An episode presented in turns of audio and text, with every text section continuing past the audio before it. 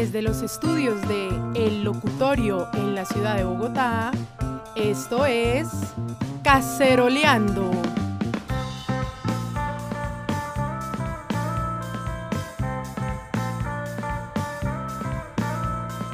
Bueno, bueno, bueno, bueno, bueno, bueno. Bienvenidos y bienvenidas al primer episodio de Caceroleando. Caceroleando es el resultado de la unión de un grupo de amigos y amigas que una vez al mes nos reunimos para hablar de política. Lo haremos, eso sí, desde un enfoque crítico, crítico con el poder principalmente.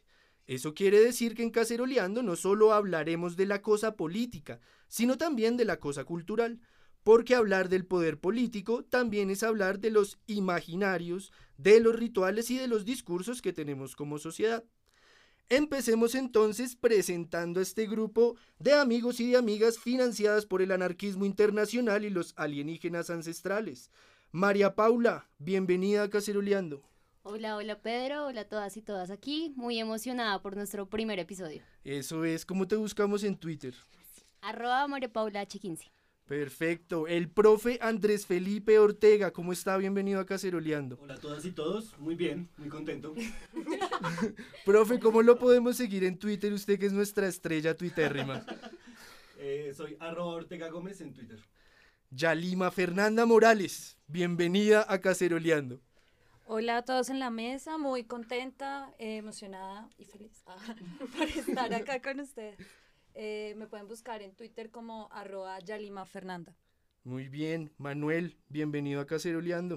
Buenas, buenas, viejo Pedro. Muy chévere de estar acá, muy contento. Y bueno, como dijimos, venimos fue a cacerolear información, ¿no? Eso es. ¿Cómo lo buscamos en Twitter, Manuel? Me encuentran con el arroba MR Gómez T. Muy bien. Mariana Muñoz, ¿cómo estás? Bienvenida a Caceroleando. Hola a todos y todos, saludos feministas y antirracistas. ¿Cómo te buscamos en Twitter, Mariana? Mariana C. Munoz. Muy bien. Detrás de las cámaras y los micrófonos nos acompaña Sergio, nuestro artista, ilustrador, videógrafo, fotógrafo. Ahí lo pueden buscar en redes sociales como Yeyotron. Marcela, sigamos con esta larga y lujosa nómina de Caceroleando. Marcela, bienvenida. Buenas tardes a todos, a todas y a todos. Contenta de estar aquí, como decía Manuel, eh, feliz de poder seguir caceroleando. Marce, ¿cómo te buscamos en Twitter? Bueno, eh, tomen nota, por favor. Cambiar después, arroba Marcela Garca PR1. Muy bien. Y yo soy Pedro Rojas Oliveros, arroba Pedro Rojas OL en Twitter. La música de la introducción de nuestros episodios está a cargo de la fantástica banda Tropipunqueras a Brothers. Pueden seguirnos a través de Twitter, Facebook e Instagram como Caceroleando Podcast. Y entonces, ¿qué? ¿Empezamos, amigos, amigas? Hay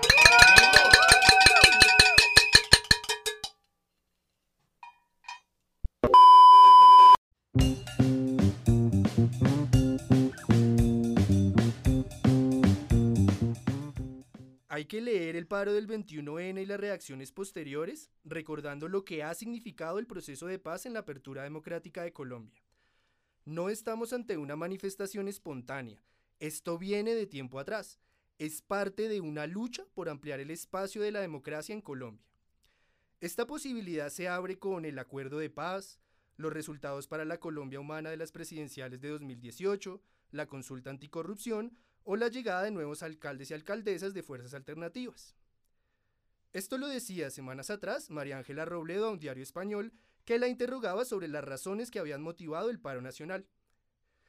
Esta visión de la ex candidata a la vicepresidencia contrasta con otros relatos en torno al 21N, como la teoría aquella conspiranoica del enemigo externo, según la cual el gobierno es víctima de una conjura anarcocastro-chavista internacional, o el relato del enemigo interno de Germán Vargas Lleras, o más reciente de Claudia López, quienes haciendo gala del más rancio estilo de hacer política, cuestionan la movilización social diciendo que está infiltrada por actores armados.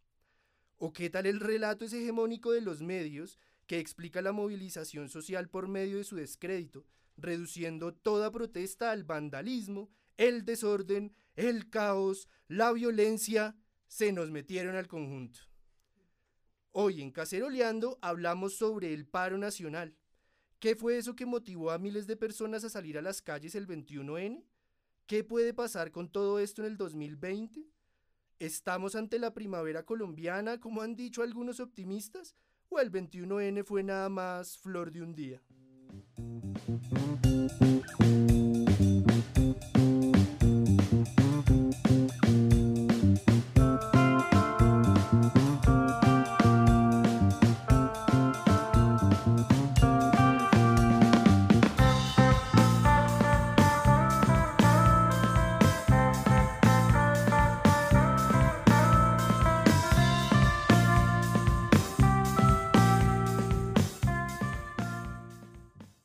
Vamos a empezar nuestra tertulia de hoy con lo que llamamos la ronda del minuto, en la que los panelistas que están invitados el día de hoy responden al comentario editorial que acabamos de escuchar. Vamos a empezar contigo, María Paula. Un minuto. Bueno, Pedro, apenas escuché la declaración de Ángela me emocioné mucho, sobre todo porque mi activismo político viene de esa época. Comparto su posición que el paro no es espontáneo, pero sin embargo creo que esta movilización eh, pues que se dio en el 21, en torno al 21, la podemos rastrear o se cocinó muchísimo antes del 2016 con el acuerdo de paz, mucho antes que la Colombia Humana y ahorita pues los, las figuras nuevas de las fuerzas alternativas. Eh, no hace falta recordar por qué emergieron las guerrillas, precisamente porque no había un espacio en lo político, o qué fue lo que pasó en el estado de sitio. Entonces creo que eh, la apertura democrática en Colombia se ha pedido por décadas, pero ahora el carácter de la movilización y los sujetos que participan en la misma son distintos, mientras que antes pues los pobladores urbanos no participaban tanto en las demandas, ahora es, ahora es distinto. Bien, el estado de sitio que parece el sueño mojado del partido de gobierno. Sí. Profe, ¿qué podemos responder a la, a la editorial? Pues yo creo que hay por lo menos como tres o cuatro aspectos a resaltar sobre, sobre el paro. La primera yo creo que es una movilización espontánea que fue la que nos sorprendió a todos y la que nos une también en este espacio, que fue la del, la del cacerolazo y que se ha mantenido, eh, que creo que todavía no está muy articulada a un liderazgo particular o que todavía no es partidista. Adicional, creo que hay unas demandas que están ahí presentes de, de una clase media, sobre todo eh, en términos de, de, de preguntarse por, por el futuro se me viene a la cabeza, por ejemplo, las reformas laboral, pensional, Cierto. que ahí están, que están como en, en, la agenda. Y en tercer lugar, yo creo que esto se da también en el marco de una movilización social en América Latina. Entonces es pertinente recordar Importante lo que pasó en Chile, Ujú. ¿cierto? Y guardadas las proporciones, lo que también estuvo pasando en Ecuador y en Bolivia, que si bien no son, eh, no, no tienen las mismas causas, sí muestran que el año pasado América Latina se estuvo movilizando. Muy bien, además que de esa, de esa influencia extranjera, principalmente de Chile, tenemos esta herencia que hemos tomado de la cacerola, Tal ¿no? cual, que es algo sí. que veníamos hablando. Seguimos con Yalima, su respuesta a la editorial Yali. Pues yo digo que primero, pues si la movilización se viene cocinando ya hace varios años y, y los movimientos están convergiendo, los diferentes movimientos que hay en el país, pero creo que se están, o bueno, las movilizaciones pretenden dialogar sobre asuntos estructurales de, del Estado, ya bien lo Ujú. mencionaba el profe, o sea, tema de la reforma laboral, reforma pensional, etcétera. Eh, creo que el abandono del Estado en varias regiones del país también hace o convoca que un poco se visibilice pues estas problemáticas, ¿no? Hace poco nomás escuchábamos en noticias que unos niños indígenas en Vera estaban muriendo en el Chocó y todavía eso ni siquiera estaba saliendo a los medios. O sea, da cuenta de cómo los territorios se militarizan y el Estado nunca llega y la paz tampoco llega. Entonces, creo que, que también eh, es una movilización para, para que se implementen los acuerdos de paz, para que en la ciudad entendamos que la paz es, eh, pues nos convoca a todos, ¿no? Muy bien, importante lo del acuerdo de paz, importante lo que nos dice Yalima también de ver el paro con perspectiva de afuera de Bogotá, ¿no? Estamos también muy acostumbrados al cacerolazo chapineruno, al parway. La ¿Sí o 60, no? el parche la 60. ¿Sí o no, Manuel? Así es, yo, yo comparto una idea fundamental que creo que rodeó el, el, el discurso en la mesa y, y fue que efectivamente se, se juntan unos movimientos más estructurales con una coyuntura particular, que es lo que permitió que confluyeran las fuerzas del, del 21N. Eh, allí quisiera resaltar un, un, tema que yo considero adicional y es que se movió, por un lado, un nivel de organización política asociada a los sindicatos, al movimiento estudiantil, Sí. que de un modo u otro han sido una estructura organizativa detrás del paro muy importante que le ha dado vitalidad y que al principio convocó, pero también ha habido un factor importante que es la emotividad social que generó determinados sucesos específicos de la política nacional y pongo como ejemplo el bombardeo en el Caquetá en el que resultaron Cierto. muertos un número aún indeterminado Indeterminado, sí. de niños que de un modo u otro hizo o generó un despertar en ciertas, en ciertas poblaciones no tan asociadas a la movilización social y que decidieron salir a las calles a marchar. Esto lo que nos tiene hoy es un escenario más complejo para la movilización porque si bien hay actores que vienen de antes, que, han, que tienen capacidad de mover gente, como los, insisto, los sindicatos, los estudiantes, otro tipo de movimientos sociales, también nos encontramos hoy a un ciudadano de pie que ha decidido salir a marchar y que tal vez era un actor que no estaba presente en otras movilizaciones. Es cierto, yo creo que eh, lo que ustedes señalan, y Manuel lo remataba, es que hay un momento en el que se encuentran una cantidad de causas estructurales y coyunturales que logran como la emergencia de todo este ciclo de movilización social. Les pregunto entonces a ustedes, que son nuestros super expertos en el tema, em, escuchábamos mucho, sobre todo después del 21N, de la jornada del 21, del 22 y del 23, que esta ha sido la movilización social más grande en la historia de Colombia, la más importante incluso comparándola con el paro aquel de los 70, ¿cierto? Tan importante en nuestra historia. ¿Qué creen ustedes? Primero, si creen que definitivamente estamos ante un hito histórico. Y segundo, si es así o no es así, que se explayen un poquito ahí. ¿Quién, quién quiere empezar? Pues yo puedo arrancar por plantear que eh, creo que para nuestra generación, y estoy hablando de las personas que pueden estar entre sus 20 y sus 40 años el día de hoy, es un hito histórico. No hay, no hay duda, no solo por lo que sucedió el 21N, sino por cómo eso desencadenó una serie de participación mucho más espontánea. Yo creo que ahí vuelve y juega el tema del acuerdo de paz. Yo creo que esa participación es posible cuando se quita un poco la estigmatización que existe en torno a la idea de participar en la calle, de movilizarse, de salir, porque se ha convocado, eso permitió de un modo u otro convocar unas nuevas pobl- poblaciones, yo creo.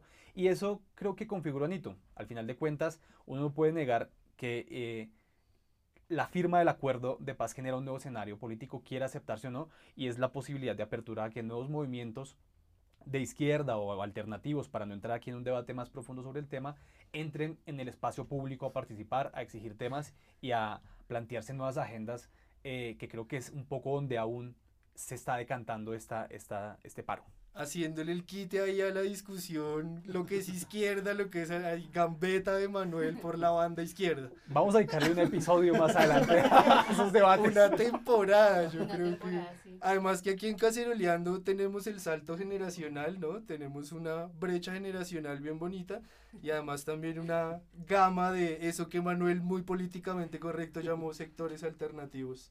Em, izquierda sin miedo. María Paula, ¿qué opinas de, de esto? ¿Estamos realmente ante un hito histórico o, o cómo lo ves ya un poco más en frío? Sí, creo, bueno, pues la emotividad, por supuesto, en ese momento se veía tan intensamente que, Ujú. que sí lo vi como un hito. Eh, ya en frío lo sigo viendo un hito, pero no para compararlo con una primavera colombiana, como le estaban mencionando algunos periodistas o alguien así escuetamente. Lo que pienso que, que sí pasó es que se dio la unión de sectores, como un sector tradicional en la movilización ciudadana, que es el sector campesino, que es el sector de los sindicatos que están muy, muy organizados, y aparte también esas ciudadanías libres, que odio el término, que fue como la unión de estos sectores. Petro, Sí, la unión de estos sectores que permitió que pues la movilización fuera un éxito para nombrarlo así en términos simples, pienso yo. Profe, ¿qué podemos decir de esto? Pues yo sí creo que estamos ante un hito histórico, por lo menos una coyuntura crítica en la movilización del país que viene desde Todo un concepto, el de coyuntura crítica. tal cual. la ciencia política aquí presente. No, pero, profe. pero, pero sí creo que, que hay una nueva manifestación, sobre todo muy, muy urbana. Mm. O sea, nosotros y, y la, y la gran parte como de noticias y opiniones sobre, sobre el paro han sido muy urbanas y eso no, no debería llamar a, a ignorar como la movilización que ha estado fuera de, de las grandes ciudades, ¿cierto? Y pienso en el movimiento indígena, pienso en el movimiento afro y pues en general en el, en el movimiento campesino que siempre ha estado ahí en los últimos Presente, años sí. presente y, y literal combatiendo. Mm. Pero yo sí creo que el, que, el, que el acuerdo de paz o la coyuntura que genera el acuerdo de paz sí permitió la expresión de nuevas preferencias. Y, y, eso a mí me parece que está, que está muy bien porque ahorita los medios han tratado de vender como este concepto de que, ay, que la polarización a mí no me Eh, parece que sí. sea que estemos viviendo la polarización y me parece que en términos de cultura política algo interesante es que la gente ahora sí se esté polarizando, es decir, que esté asumiendo sus identidades políticas y posiciones, ya sean de derecha o ya sean de izquierda, pero eso nutre el debate político. Entonces, pero, pero estoy de acuerdo con, con María Paula en el sentido en el que no es una primavera. Ujú. O sea, además no es una primavera porque también nosotros estamos haciendo el paro cada mes. Entonces, el es paro muy por difícil, horas, ¿no? sí, sí, es- nos sí, literal, literal, estamos en la, horas. en la reforma de- del paro también, la estamos haciendo, ya, ya ahorita FECODE, acabé de leer en un trino que, que ya convocó a paro el 20 y el 21 de febrero, pero digamos que en ese sentido, mientras se mantenga como esa, esa, esa rutina en el tiempo, pues yo creo que es muy difícil de hablar de primavera como uno sí podría compararlo frente al tema de Chile que ha sido permanente y que incluso Claro. en época de, de vacaciones o de fin de año, pues la gente con- continuó su movilización. Aquí en Colombia no, no, no somos y nuestro ciclo de, de protesta eh, ha sido distinto. Ya Lima, como podemos ver, ya desde febrero, con un mes corriendo del nuevo año, el 21N. No, pues yo sí creo que ha sido histórico. Obviamente responde a procesos dentro de las movilizaciones y de las negociaciones que también hacen las bases, de ese diálogo que se hace con el territorio y la ciudad, para mí un poco. Eh, ¿Qué destaco? A mí de, las- de lo más interesante que me ha parecido es pues toda la contracultura, ¿no? Que se ha movido alrededor de eso. Eh.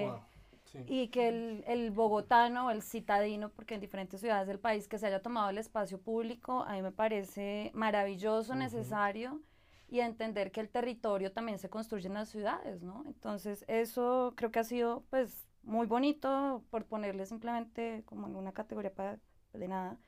Eh, destaco que un canto por Colombia, las clases a la calle, los materiales gráficos que ha desarrollado Puro Veneno, eh, los cacerolazos sinfónicos, los diferentes performances, ¿no? Eh, incluso, por ejemplo, las plazas eh, que, que luego se rebautizaron como Dylan Cruz, ¿no? O sea, Sí. todo eso hace parte de cómo yo como ciudadano me estoy involucrando con lo que está pasando alrededor. En cuanto a eso, sí, creo que mm, es que movilizarse y mantenerlo es difícil, ¿no? Entonces, pues creo que sí es un compromiso que, que todo ciudadano preocupado eh, debería hacer. Y creo que parte de este ejercicio que hacemos nosotros es un poco aportar contenidos para, para ponernos en diálogo. Creo que algo muy importante es que como sociedad empecemos a dialogar y que realmente se venga a condenar ya de una postura más seria la violencia en la política, ¿no? Que la muerte de líderes sociales es eso, que los genocidios políticos que está pasando ahorita con las FARC es eso, que ya lo repetimos en OPE. Entonces, un poco como que construyamos un diálogo histórico común, ¿no? Y que sea un diálogo amplio. Yo creo, quería ampliar solamente para lo que decía eh, Yalima con dirección a que este espacio va, nace de esa necesidad. Yo creo que Caceroleando va, va en esa dirección y la idea es que nos vamos a plantear de aquí debates que, que van, que van a ir surgiendo. Creo que el paro, al final de cuentas, puede ser una excusa para abrir nuevos escenarios de diálogo en la sociedad. Sí, Al final de cuentas es tal vez no solo lo que congregue la movilización o lo que esa movilización produzca posteriormente en algún impacto electoral, si es que así alguien lo pueda leer eh, pensándose en una lectura a, me- a más mediano plazo, Ujú. sino que nos permita realmente pensarnos nuevos escenarios de diálogo, ejercer, digamos, la ciudadanía desde es- espacios distintos a los medios tradicionales de, de- de comunicación, a la participación en, en- en los partidos políticos tradicionales, como para poner algunos ejemplos, sí, y que permita abrir espacios para charlar de esos temas de los que hablaba Yali hace un instante, ¿cierto? Líderes, las FARC, el proceso de paz Ujú. y una cantidad de temas que están ahí sobre la mesa y sobre los que hay que seguir caceroleando. Falsos positivos. Falsos. Ustedes hablaban de, de- de un elemento muy importante y es la transversalidad, ¿no? ¿Será que uno puede, eh, o, o- o- o también sería demasiado optimista decir que a diferencia de otros episodios de movilización social en nuestro país, este tiene un carácter tal vez más transversal, aunque no sea el correcto término para hablar del tema, eh, en comparación a otros? Decían ustedes al principio, las convocatorias vinieron de organizaciones sociales, de estudiantes, de sindicatos, se fueron sumando eh, grupos feministas, se fueron sumando los estudiantes, se fueron sumando los profes, eh, y hablando de profes, Yo creo que hay, algo- hay un elemento transversal que es la desigualdad. Me parece que, que- que además se ha puesto en, en debate en, en el mundo occidental, por lo menos en los últimos años, y es la presencia de cómo la desigualdad está afectando las, a las, digamos, las trayectorias de vida de, de los ciudadanos. hay, una, hay una cifra que surgió a partir de la OCDE que es muy disidente de Colombia y es que una persona tardaría 11 generaciones en completar como ese camino de movilidad social. Entonces, a muchos, a muchos analistas eso les ha parecido paradójico porque al, al tiempo que Colombia crece, porque ha crecido, económicamente hablando, hay una desigualdad que como que a todos nos está afectando y que para muchos ya es cada vez más factible y se, y se siente más y yo creo que eso sí está como congregando las distintas o congregó en su momento las distintas posibilidades de, de las personas y creo que otro elemento ahí transversal ha sido la respuesta del gobierno, ¿cierto? Que ha sido como un gobierno que cuya respuesta siento yo ha estado totalmente desconectada del público. Inicialmente comenzó como señalando que esto era una campaña de desinformación, después sugirió, como ustedes decían, una presencia activa en el extranjero o del extranjero, pues eh, con, alguna evidencia, y me acuerdo un trino de, de, Marta Lucía Ramírez que decía, ay, hay presencia rusa, si bien el New York Times hizo una investigación y se dijo, sí, están viendo que pueden casar, pero pues no hay, no hay causalidad, ¿cierto? Y, y, ya ahora lo metió y lo, lo empaquetó en un tema de, de, conversación nacional que está intentando... Una página web, ¿no? Captar la agenda, aunque ellos ahí ya están tratando es de, de capturar la agenda para decir nosotros estamos resolviendo esos temas, pero yo siento que el, el gobierno ha sido, o sea, como un convido de piedra, no, no, no está muy claro en, en qué es lo que está respondiendo y además lo que responde es en, en clave de, de, partido y no en clave de, de gobierno, o sea, no en clave de construir país. Responde, nos están atacando, nosotros vamos también, no está, está ahí quejido del presidente de, llevo 18 meses y me han atacado como si fuera 18 años, pues sí, desde el día 2 te vamos a estar cuestionando porque no del presidente, independientemente el que sea, se esperan que hagan cosas y pues la crítica eh, pues es que no puede ser la respuesta del mandatario. Sí, estoy de acuerdo. Creo que ha sido ahí ese elemento Les propongo que hagamos una cosa. Eh, han dejado aquí en las últimas intervenciones sobre la mesa varios asuntos interesantes. La respuesta del gobierno es una, pero en general les propongo que hagamos una pausa. Y en la segunda parte de la tertulia hablamos de las perspectivas del paro, ¿cierto? De lo que puede pasar, de la respuesta del gobierno que venía comentando el profe. Y mientras tanto, vamos a escuchar una de las secciones de Caceroleando. Y ya Lima nos va a contar de qué se tratan estas píldoras para la gastritis de la memoria. ¿Cómo es que se llaman, Manuel? Me corchó. píldoras para la amnesia. Porque yo la primera vez les puse píldoras para, contra la somnolencia colectiva. No, es contra la amnesia. No, es, es cápsulas contra la anestesia colectiva. Hace más de cinco siglos que los vagos del gobierno arribaron del infierno en los barcos de un pirata con lepra, curas y ratas a llevarse sin pagar oro, plata y reficar, agua, tierra, pan y leche y a la barco no de breche, las lucas en Panamá que los mantenga su madre patria. Es cápsulas contra la anestesia colectiva. ¿De qué se tratan estas cápsulas, eh, bueno, pues a propósito de eso, de construir un relato y de escucharnos desde múltiples lugares, hemos querido tomar un audio de un líder indígena y también senador del partido Maíz, Feliciano Valencia, con relación a las demandas desde el mundo indígena eh, al gobierno de Iván Duque en el marco de las movilizaciones y en correspondencia pues con la implementación de los acuerdos de paz y la financiación de la paz, ¿no? que sabemos todos que está además disfinanciada y no es prioridad de este gobierno, por lo menos hasta el momento. Eh, para mencionarles, pues bueno, el movimiento indígena dice que en Colombia sigue ocurriendo un etnocidio, le llaman también un genocidio cultural, principalmente en Cauca, Nariño y Chocó. Según la UNIC, eh, del, entre el 7 de agosto del 2008 y el 5 de noviembre del 2019, se han dado un total de 18.956 agresiones a los derechos humanos de los indígenas, 134 homicidios, 49 afectaciones al territorio y 504 amenazas. Bien, vamos entonces con la cápsula. ¿Les gusta Belandia? ¿Han escuchado Belandia? ¿Les Por gusta supuesto. Belandia? Bueno, pues Belandia invitado a hacer la cortina de nuestra sección de las cápsulas. Madre, su madre patria que los mantenga, su madre, su madre patria. Vengo con este merengue para decirle al policía. Democracy Now! habló con el senador colombiano Feliciano Valencia, ganador del Premio de la Paz de Colombia en el año 2004 e histórico líder de la comunidad indígena NASA. Comencé preguntándole cuáles son las demandas de los pueblos indígenas y qué piensa sobre el anuncio del presidente Duque de abrir un espacio al diálogo social. Um, Buenos días, un saludo muy fraterno a todos ustedes, a toda la ciudadanía que nos escucha.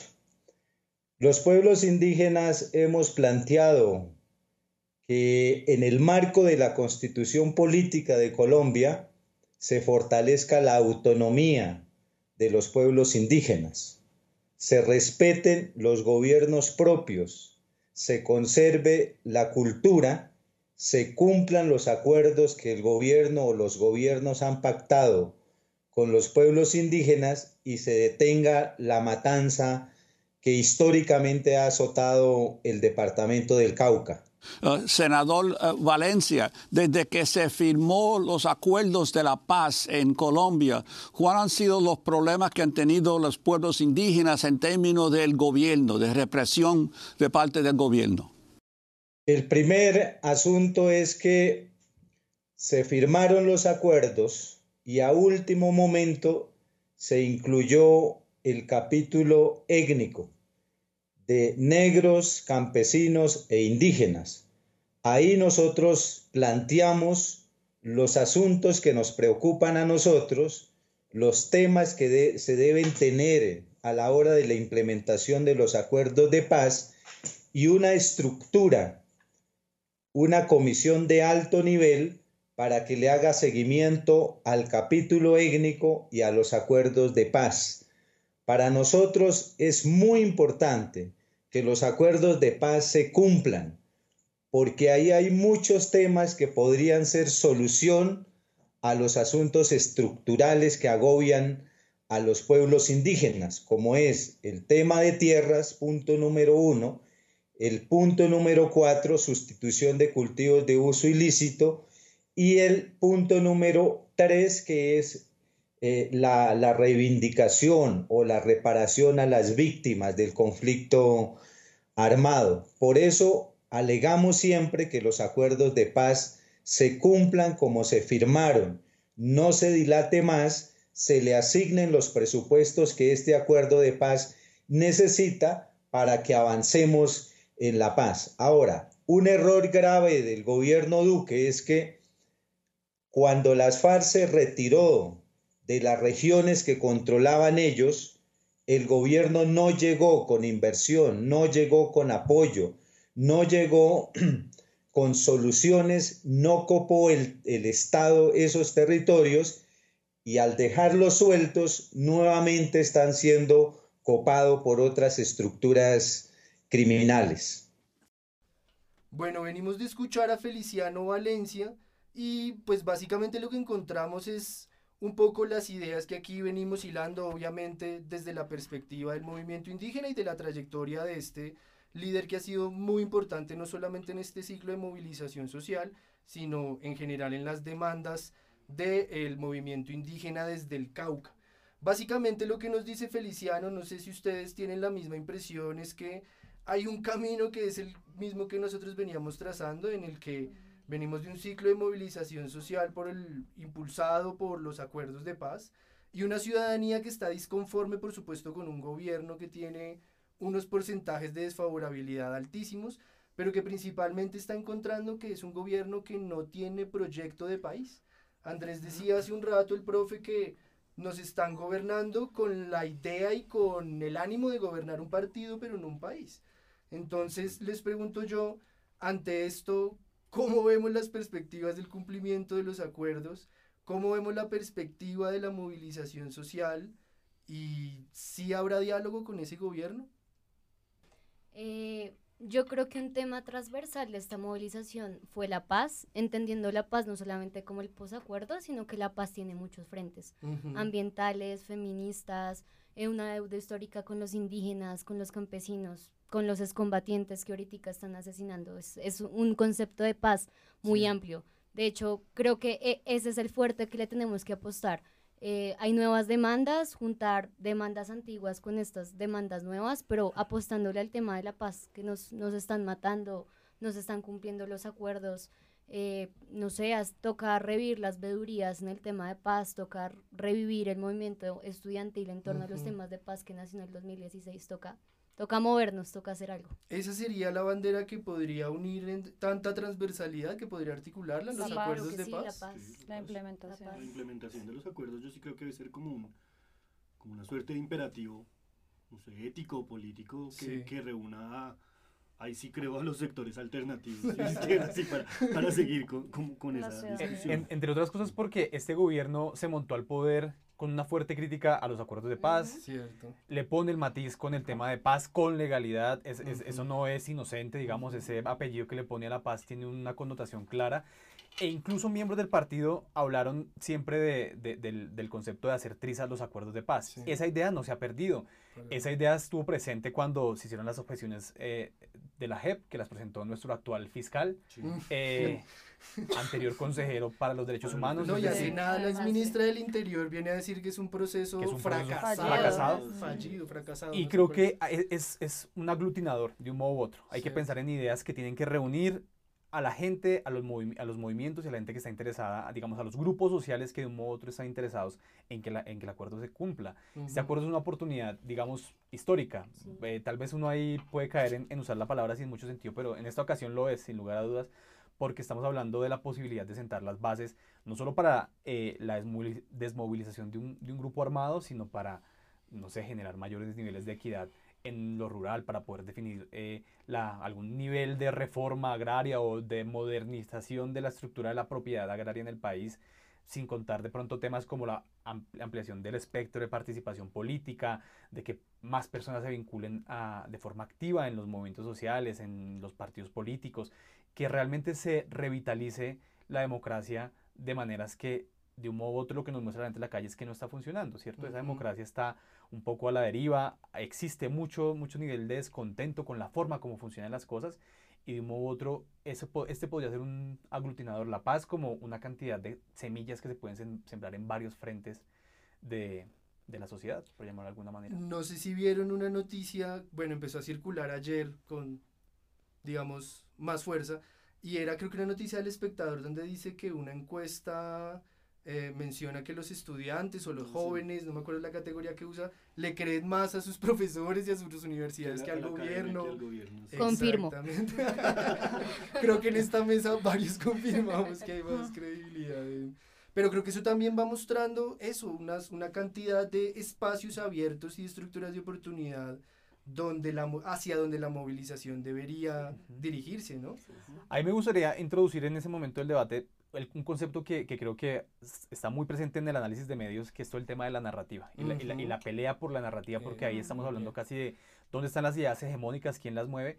Por un lado ha habido un gobierno que todo el tiempo ha intentado minar eh, la, la- la movilización social, con, digamos, con la ayuda de medios que siempre van a poner por encima todo el tema del vandalismo, de la violencia, así sean hechos aislados, así sí. sean, Mm. digamos, la- la- lo mínimo, frente a un discurso que creo que aún no se construye por completo, que es el del paro, ¿cierto? Creo que ahí todavía hay una, una disputa muy grande que es, por llamarlo de alguna manera, la disputa del sentido de lo que está sucediendo y donde se van a debatir muchas ideas. Tenemos un gobierno que al final de cuentas permanentemente puede recurrir a los mensajes más fáciles, más digeribles, eh, a poner a la persona que no puede llegar a Transmilenio y decir pobre, la persona, la, la señora que va de un lado al, al otro de la ciudad, y ese mensaje cala, porque Sí, le pega más fácilmente a una cantidad de, de personas que ven la noticia, pero lo que sí está siendo difícil de construir es el mensaje del paro, o de la movilización social, o de esto, de lo que estamos hablando, ¿cierto?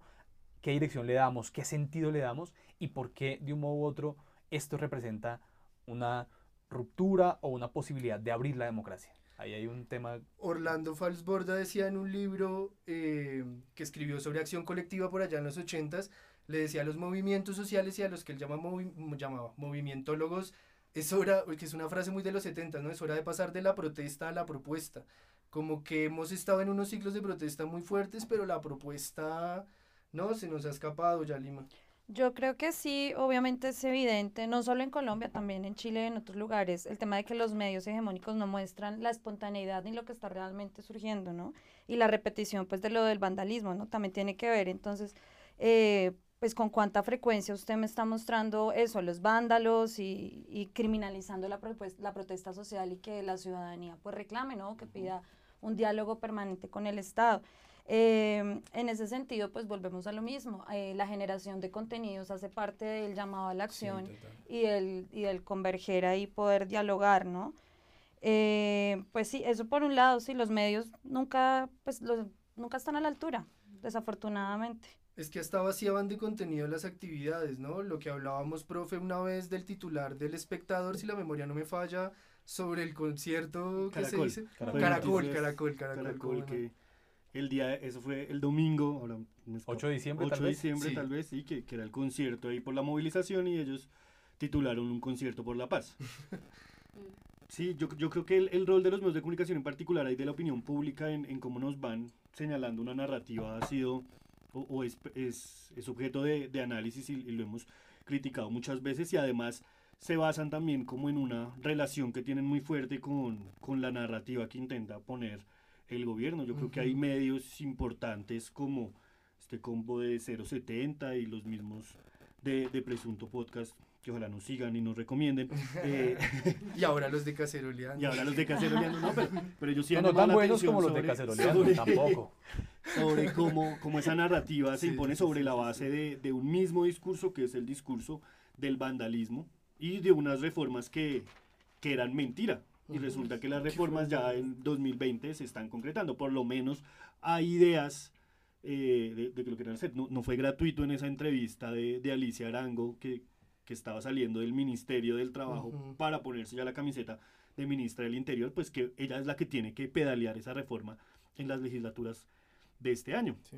Solo un temita pequeñito, y es que ha sido la, el, el modus operandi del gobierno ha sido votar, ya sea a través de gremios o a través, o a través de, de, voces que parecen ruedas sueltas del mismo gobierno, las ideitas, ¿cierto? Ver qué, qué tipo ¿Qué de impacto tienen? qué impacto tienen. Entonces vamos a hacer esto en pensiones, vamos a hacer esto en uh -huh. derechos laborales, vamos a hacer esto en distintos temas y dependiendo de cómo, la, de cómo las reciba la opinión pública, entonces va modulando su, su accionar, eh, que de un modo u otro es lo que les permite decir, no, el paquetazo de Duque es falso. Ah, uh -huh. pero, todos esos, pero todas esas migas que han dejado por ahí regadas, ¿qué son? ¿Cierto? Son Igual la estrategia de comunicación que hablaba Manuel no es muy, no es muy diferente a la que manejaba Santos, ¿no?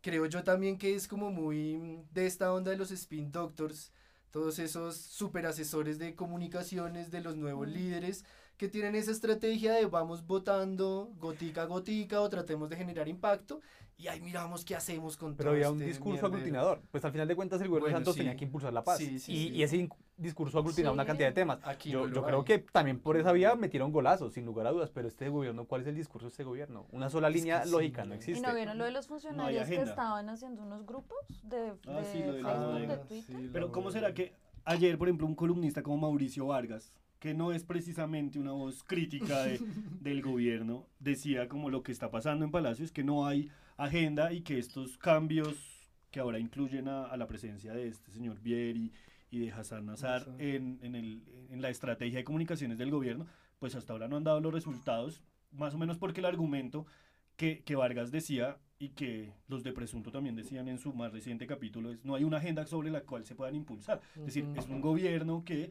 no parece, o sea, sí, evidentemente hace cosas, pero no es, es incapaz de comunicar de forma clara qué es lo que quiere y lo va haciendo es por esa vía.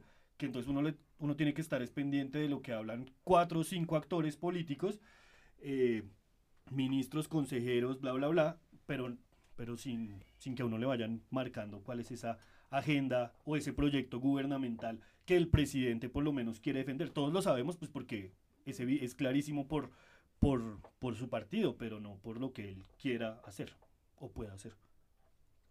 Bueno, yo siento que existe en efecto un discurso de enemigo interno, pero pues que creo que es característico desde hace décadas en Colombia y que es muy normal que exista dentro de cualquier gobierno. Lo peligroso es siempre cómo se maneja ese conflicto. La esencia de lo político, diría Carl Schmitt, es el conflicto y que siempre haya un nosotros ellos.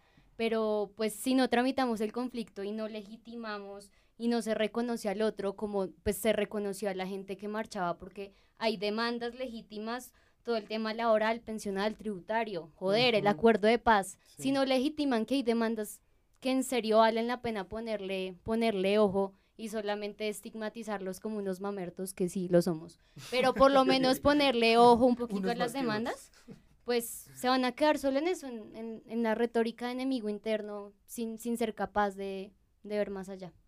Además que enemigos nos hemos vuelto todos los que no somos del centro democrático. Sí. o sea, de verdad que la Bueno, idea de- ahora cambio radical y la U Bueno, empieza a ser un poco más amigos, ¿no? más amigos, También, ya empieza amigos. otra vez como a, Sí. reflor- a, a- a- a reverdecer esa, esa especie de frente nacional que el mismo Iván Duque estuvo en la capacidad de eh, emerger en la, en la segunda vuelta. Mm, Me acuerdo de la tapa del espectador, la foto de César Gaviria, Iván Duque, Álvaro Uribe, eh, bueno, y otros enemigos acérrimos supuestamente y que lograron cerrar filas eh, para eso. Pues yo tengo dos preguntas. La primera sería, pues realmente acá ha terminado el Frente Nacional. Justamente como que el otro día reflexionaba respecto de eso. Y lo otro es pues de qué manera las emociones han estado pues al servicio de la criminalización de la movilización social en Colombia, ¿no? No solo ahora, ahora estamos hablando de eso porque pues todos los que hemos estado acá nos hemos movilizado y nos interesa el tema, pero eso es histórico, de Sí. toda la vida. Los Entonces- españoles tienen, por su pregunta del Frente Nacional, me acordaba que los, es- los, los sociólogos españoles tienen una categoría que describen a nivel de- del estudio sociológico de la historia, que es el franquismo sociológico.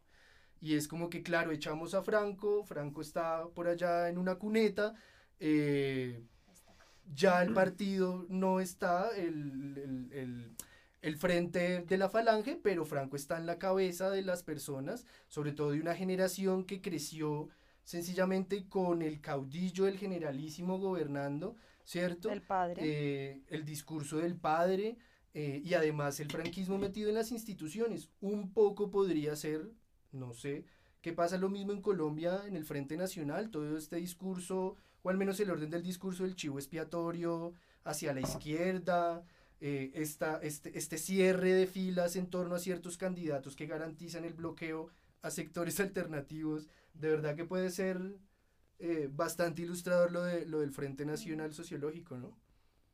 También porque se pierde como esa categoría del, del otro que es tan importante para la política, ¿no? Siempre tuvimos ese, esa, esa lógica amigo-enemigo, un poco se empieza a desactivar con el acuerdo de paz, cuando el, enemigo se, pues, se, sí, se, eh, se desmoviliza por lo menos. y empieza a ser legitimado como un, un actor más que podría ser lo más normal del mundo, pero aquí como que en términos políticos no hemos podido dar ese salto porque siempre estamos buscando quién cubra ese, ese fantasma. Entonces en campaña se, se volvió el tema del, del castrochavismo, es decir, siempre estamos buscando algún otro en quien volcar todos nuestros miedos políticos que hoy apareció el paro y dicen, ah, pues otra vez, ¿no es cierto? El paro, los vándalos, eso es la conspiración Ujú. castrochavista, rusa, iraní. E incluso Duque poniendo cara de niño grande y voz así, los que quieren incendiar el país. Sí, nos dice ya, Le falta Cuando- decir estamos en guerra, como Piñera. Sí, pues estamos es en, en, en que la gente se está movilizando, está conociendo, está reconociéndose en ciudadanía y democracia. Y esa es una idea todavía muy, muy, muy fuerte en, en Colombia. Yo creo que algo también para hablar ahí es que acá no se ha pensado en un modelo de país, ¿no? Un modelo compartido de país. Y yo creo que eso es justamente lo que, pues para mí, lo que yo observo es eso. Estamos, que es, ¿Cuál puede ser el modelo de país? Justamente la paz, la implementación, la reconciliación. El y poder avan- marxismo-leninismo. Por supuesto. y poder avanzar en ese sentido como sociedad que se autorreconoce, ¿no? Y generando modelos propios, ¿no? Pero claro, y tras de que el mismo acuerdo no fue concreto al plantearnos ese modelo de país, nos encontramos con un gobierno que no tiene un proyecto inmediato de país, no desarrolla narrativas, ni siquiera es tan tangible ese enemigo interno, porque como lo decía María Paula y el profe, han pasado por todo, desde el anarquismo internacional. eh, recuerdo las declaraciones de, de- de María Fernanda Cabal, eh, hablando sobre la conspiración del Frente Internacional Antifascista, porque resulta que en una marcha había una bandera que decía Bogotá Antifa o una cosa así, que es una cosa de punqueros que se lleva haciendo hace 15 años, 20 años, y esta mujer ya pues le iba a dar una trascendencia eh, que, no, que no demanda, que es mediática. Mm, cerremos muchachos porque les cuento que ya el tiempo se nos está agotando. Entonces les propongo que hagamos una ronda como tratando de recoger eh, lo que consideremos queda como más importante de esta tertulia. Empecemos por Manuel. Lo primero, eh, que arrancamos a cacerolear en, en, forma. Esto va, viene cacerola, la lata y... Eh, pensémonos un poco esto en términos de perspectiva. Yo creo que el movimiento va a continuar. Va, hay fuerzas sociales que están pendientes del tema. Cosa contraria, creo yo, con esa participación masiva ciudadana. Eso aún está por verse. Creo que ahí aún todavía se define. Porque al final de cuentas la movilización exige organización eh, social, política, intereses comunes. Creo que planteó como un gran reto del el paro eh, en todas sus dimensiones construir un discurso más aglutinador. Lamentablemente el pliego de peticiones del Comité Nacional del Paro lo que nos, nos mostró fue una gran dispersión de Sí, ideas generó todo lo que es lógica que debió haber generado. es lógica por la cantidad de actores que estaban vinculados pero no eso no quiere decir que sea positiva ¿por qué? porque lo que hizo fue disparar para muchos lados casi que se volvió una forma de burlarse de- del paro es no pues del pliego de las 120 113 Sí, no me acuerdo sí, exactamente cuántas eh, peticiones allí y también eso le ha permitido al gobierno hacer un poco conejo con, con la negociación seria. Yo creo que esos espacios de conversación nacional han sido espacios limitados, espacios más para poner a, a- dar cuerda a una cantidad de gente sin que de fondo haya una real, eh, se puede decir, voluntad de, de negociar algún tipo de agenda un poco más pública, ¿no? María Paula. Bueno, pues mi bandera y ojalá que sea la bandera de todos y todas es la paz.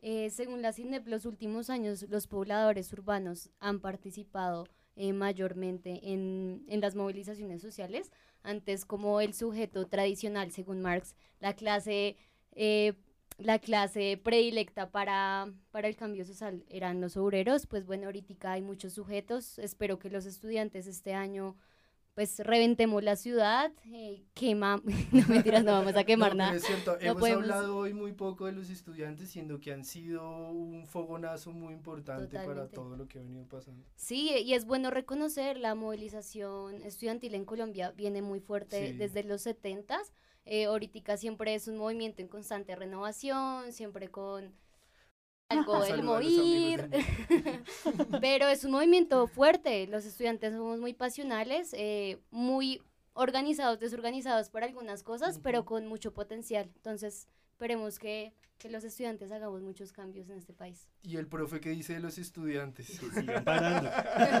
Hay que seguir parando y, y los profes seguimos apoyando. ¿no? De, de hecho, algo, algo bonito que sucedió en el paro es que un combo de, de profes se juntó y, y formaron un grupo en el cual yo estoy que se llama Profes al Paro, que, que lo que han dicho es vamos a, a apoyar y a seguir movilizándonos porque razones para movilizarnos existen y Sí. seguirán existiendo este año. Yo creo que esa es como mi, mi conclusión de, de, de este prim- de este primer caceroleando es la- las motivaciones siguen y la, la agenda sigue del paro y va- vamos a tener que seguir movilizándonos, ya sea en, en- en las formas tradicionales que hemos conocido de movilización o unas nuevas, porque siento que, que las demandas ahí están pendientes, es decir, no ha, no ha- no ha cesado el asesinato de los líderes sociales, se sigue haciendo eh, agua la implementación del acuerdo de paz al tiempo que el gobierno afirma internacionalmente que todo va bien, cuando no va bien, es decir, y, y- y Y sobre todo, recursos y, so- y sobre todo algo que, que para quienes estamos trabajando o en busca de trabajo nos, nos altera un poco es esa reforma laboral y pensional, eh, nos da suficientes herramientas para, para sugerir que, que la movilización sigue y algo que es, que es importante entender es que va a seguir y está siguiendo, ¿no? que, que, que haya parado en Bogotá y en Ujú. Medellín y en las grandes ciudades no significa que la gente haya parado, la gente se sigue movilizando, la, la gente sigue, es así, sigue resistiendo y, y bueno, seguiremos. Es cierto. Yali.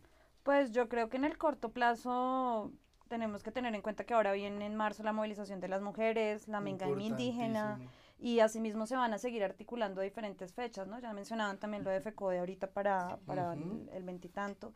Eh, entonces sí, creo que lo el colombiano en general ha puesto, en dia- eh, ha puesto el diálogo el- en ejercicio, pues el diálogo en la política. Eso ha sido muy importante.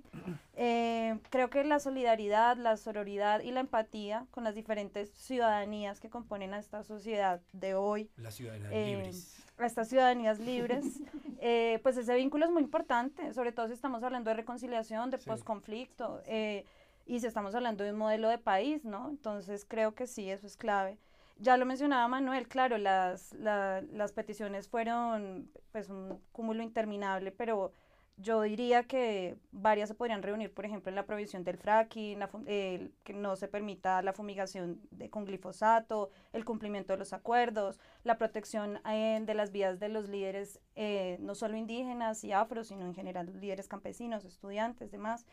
Eh, sí la defensa de la paz y de los derechos, ¿no? Y que no y que los pocos derechos que se han conseguido pues no no se pierdan. Entonces sí coincido con con el profe en cuanto a que razones no nos van a faltar.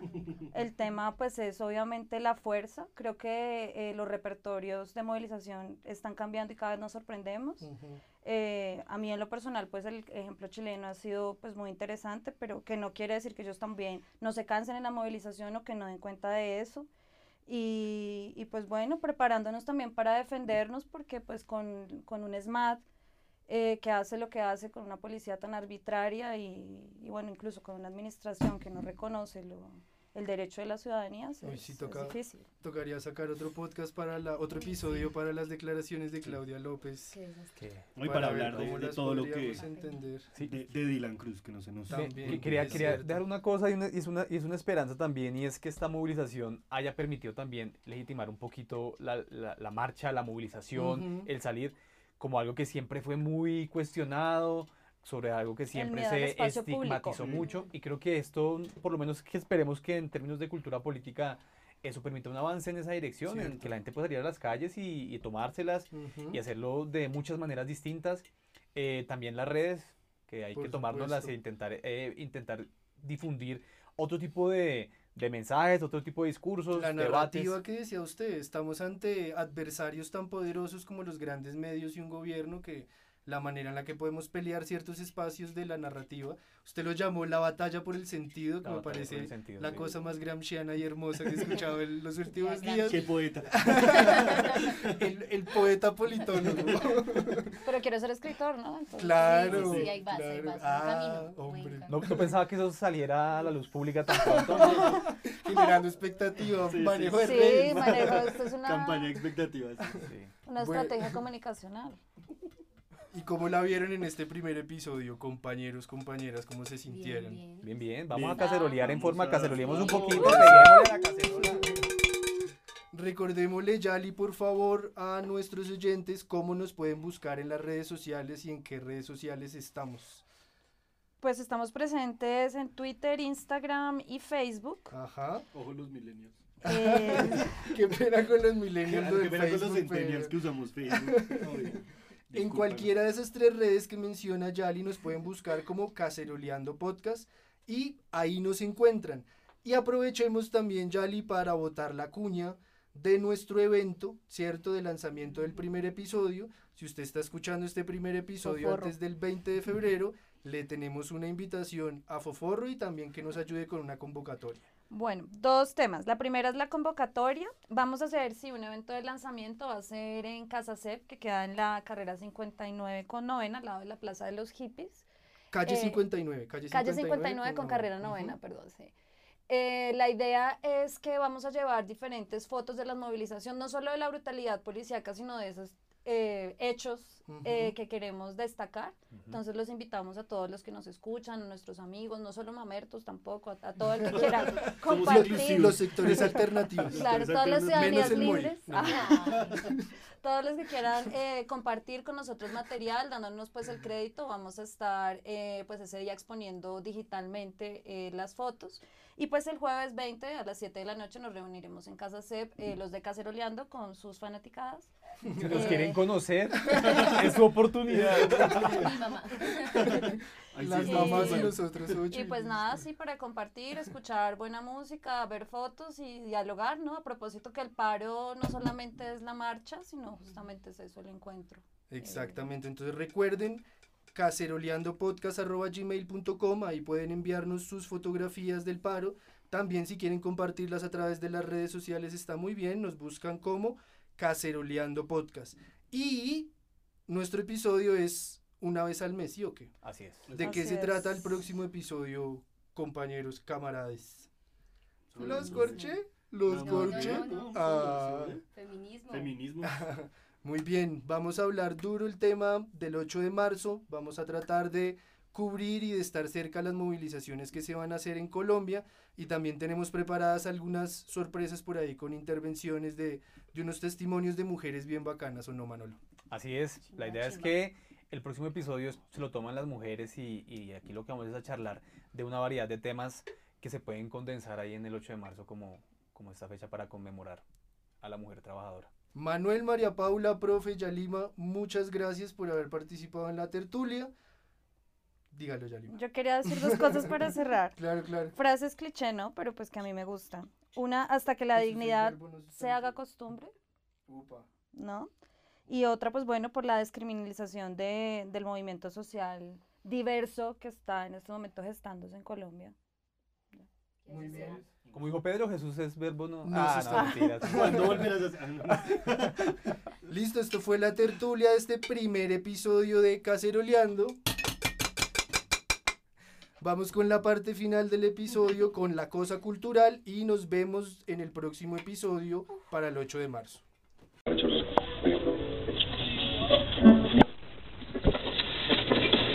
¿Sufre usted de desinformación, conformismo o dolencias similares? Sí, señor. ¿Padece Néstor Moralitis, Viquisela, Julito no me cuelgue? Sí, señor. Caceroleando se escucha y el conformismo se alivia. Adiós conformismo. El conformismo le tiene miedo a la cacerola.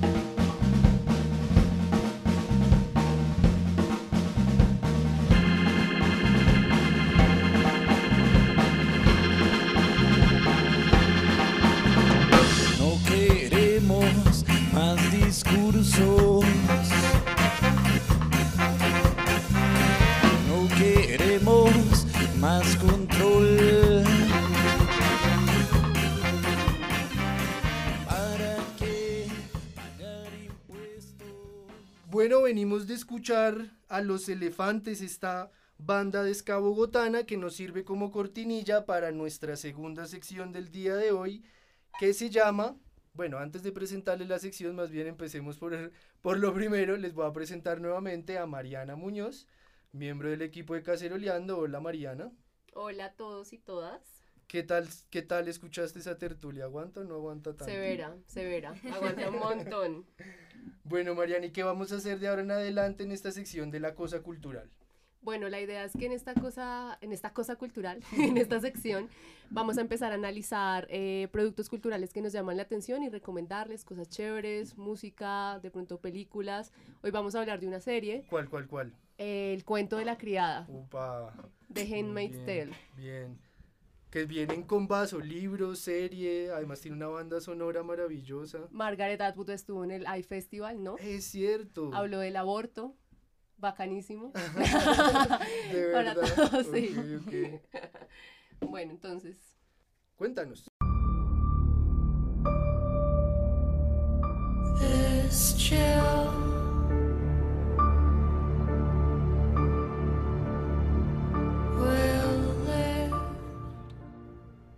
Bienvenidos al mundo de la heterosexualidad obligatoria, como escribió hace unas décadas Adrienne Rich.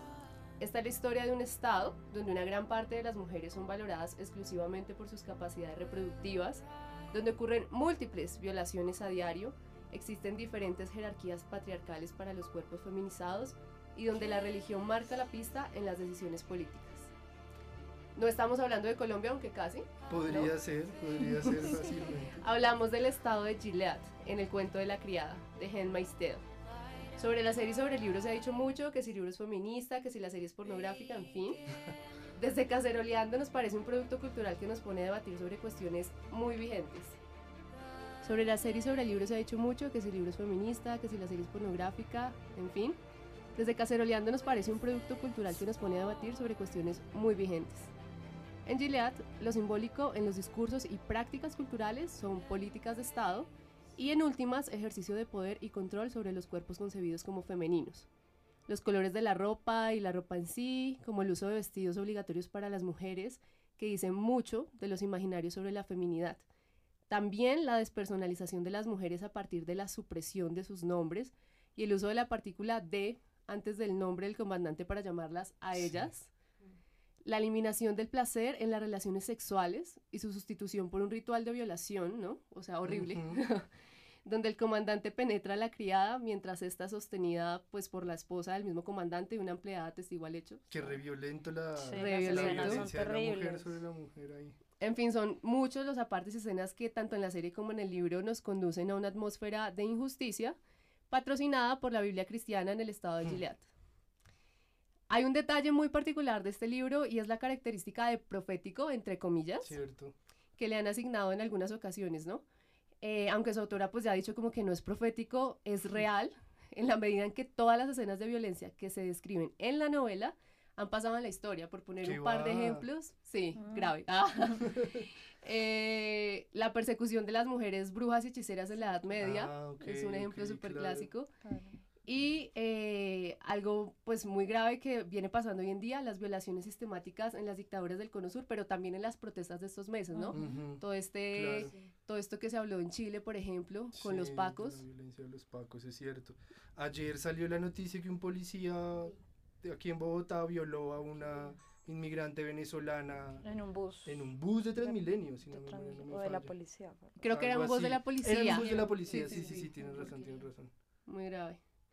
Eh, pues lo interesante de todas formas del asunto aquí es como que la sensación colectiva de profecía se relacionó y viralizó por el lanzamiento de la serie de televisión que ocurrió de forma simultánea con la elección tan sonada de, de Donald Trump como presidente de los Estados Unidos y pues el avance del Frente Nacional de Marine Le Pen en Francia. ¿no? Dos elecciones muy mediatizadas. Eh, bueno, y ya para terminar, a partir de este producto cultural nos planteamos algunas preguntitas. En principio, ¿cómo es el papel recurrente del Estado con respecto al control de los cuerpos feminizados en temas como el aborto o el alquiler de vientres? Que esto, por ejemplo, no se ha hablado mucho en Colombia. Y por otro lado, ¿hasta qué punto los gobiernos deben tener el poder de poner en práctica o no los derechos sexuales, reproductivos, políticos, económicos y sociales de las mujeres? Cierto, y esto, yo no sé si vieron, de James Rodríguez, el jugador de fútbol, alquiló un vientre, ¿no? Sí, sí. Para poder Mm. tener, un, bueno, no sé si finalmente tuvo un hijo, una hija hace poco, pero, o sea, fue una negociación directa entre la mujer que alquiló su vientre y él como mercancía. eh, sin, digamos, ningún tipo de mm, conocimiento, relacionamiento previo, sino fue sencillamente el alquiler del vientre. Que claro, no hay una violencia tan fuerte como la de la violación, la del acto de la violación, como lo plantea el libro y la serie, pero sí que lo pone a uno a pensar, como decías Mariana, no tanto como en profético, sino en la realidad. O sea, ya hay vientres que están siendo maximizados en un sistema de producción para, para traer hijos, sin consentimiento muchas veces, Mm. eh, sin el disfrute del placer de la relación, con una cantidad de cosas muy poderosas. La mercantilización de todo, ¿no? Del cuerpo. Del cuerpo de las el mujeres. cuerpo es una cosa impresionante. O sea, por ejemplo, cuando hablamos de, eh, pues no sé, varias teorías feministas que hablan del cuerpo como territorio y para entender el cuerpo también como un territorio que se ocupa, ¿no? y Ujú, que se mercantiliza, que tiene un valor, ¿no? Se explota, exacto. Allende decía que ni el, ni el cuerpo de la mujer ni los territorios son conquistas, sino que, claro, son- hay que transformar esa visión con la que, con la que siempre asumimos la espacialidad y la corporalidad. Ujú.